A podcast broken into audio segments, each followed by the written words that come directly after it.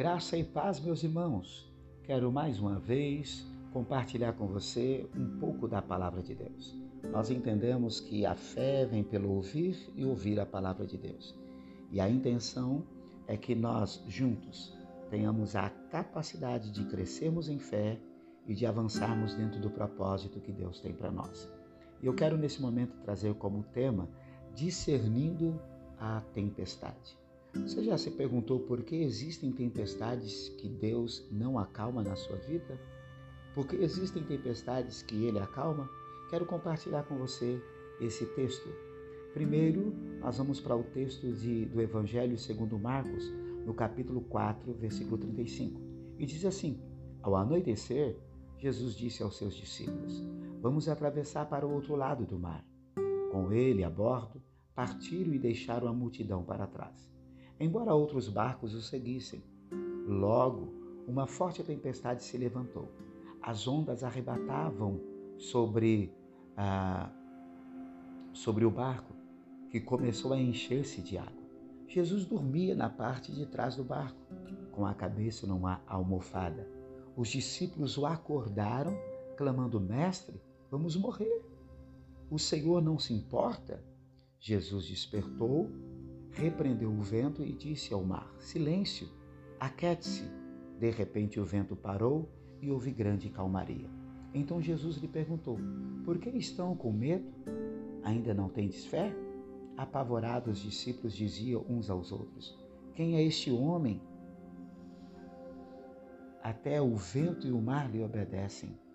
Esse texto mostra Jesus convidando os discípulos para ir para o outro lado Jesus mostra a sua humanidade porque o cansaço físico está sobre ele e ele ajeita logo um lugarzinho lá no fundo do barco, pega uma almofada e dorme. Isso mostra a sua humanidade. O seu cansaço físico revela o quanto Jesus era humano. E então, de repente, um vento forte vem sobre aquele barco. Os discípulos já tinham experiência de noites com tempestade, porém aquela tempestade estava muito mais forte do que a capacidade dos discípulos, ou melhor, aquela tempestade era diferente de todas as outras tempestades que os discípulos já tinham vivenciado em alto mar. Porém, eles agora estão cansados, eles estão lutando contra aquela tempestade, estão trazendo todas as suas experiências, porém nada muda e eles ficam tomados de medo. Eles percebem que a tempestade está é, tomando conta de toda a embarcação.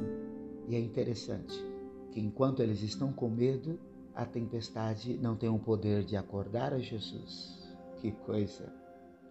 O interessante é que então eles vão e acordam a Jesus. E no versículo 38 diz assim: E acordaram Jesus clamando.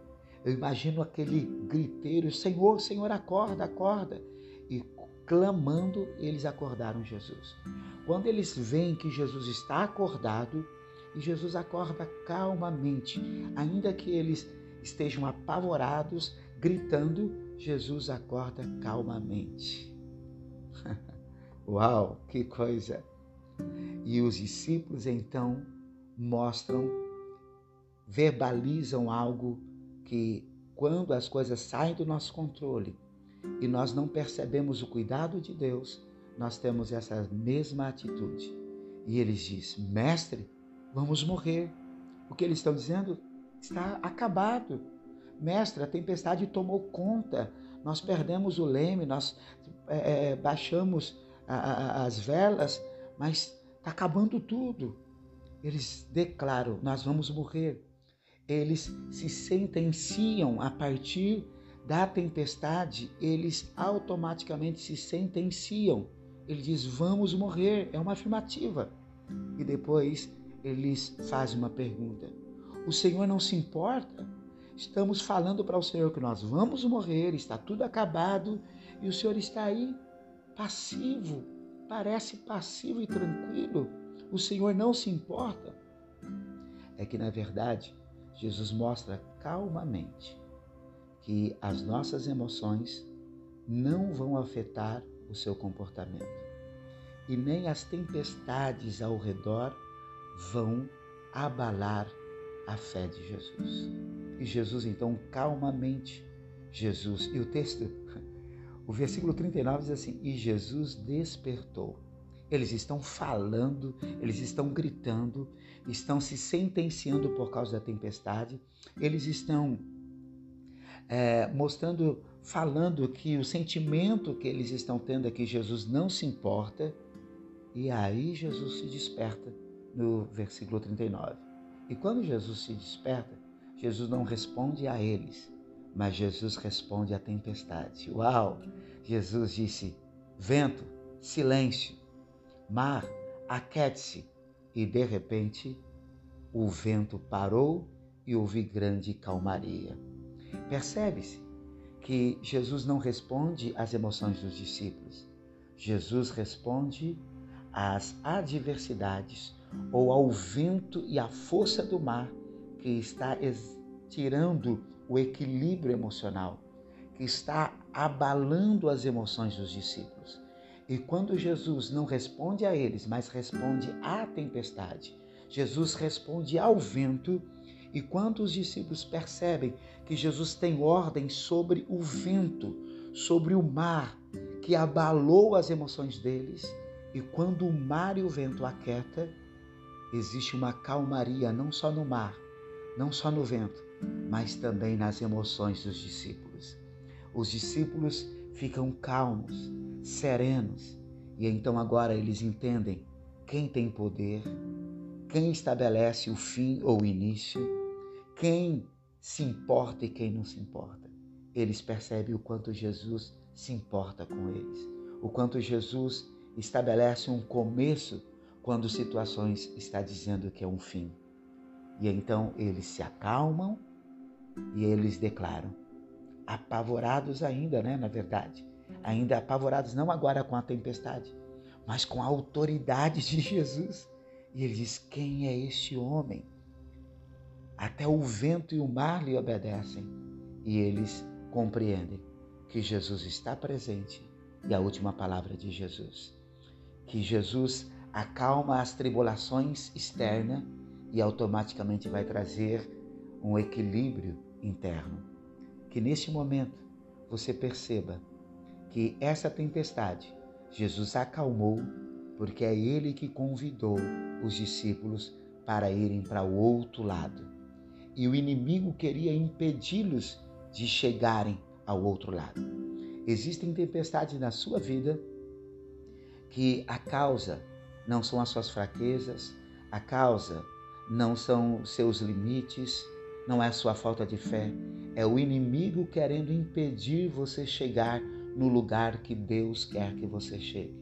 Se Jesus te chamou a um caminho, fique calmo, tranquilize-se, porque Jesus está com você.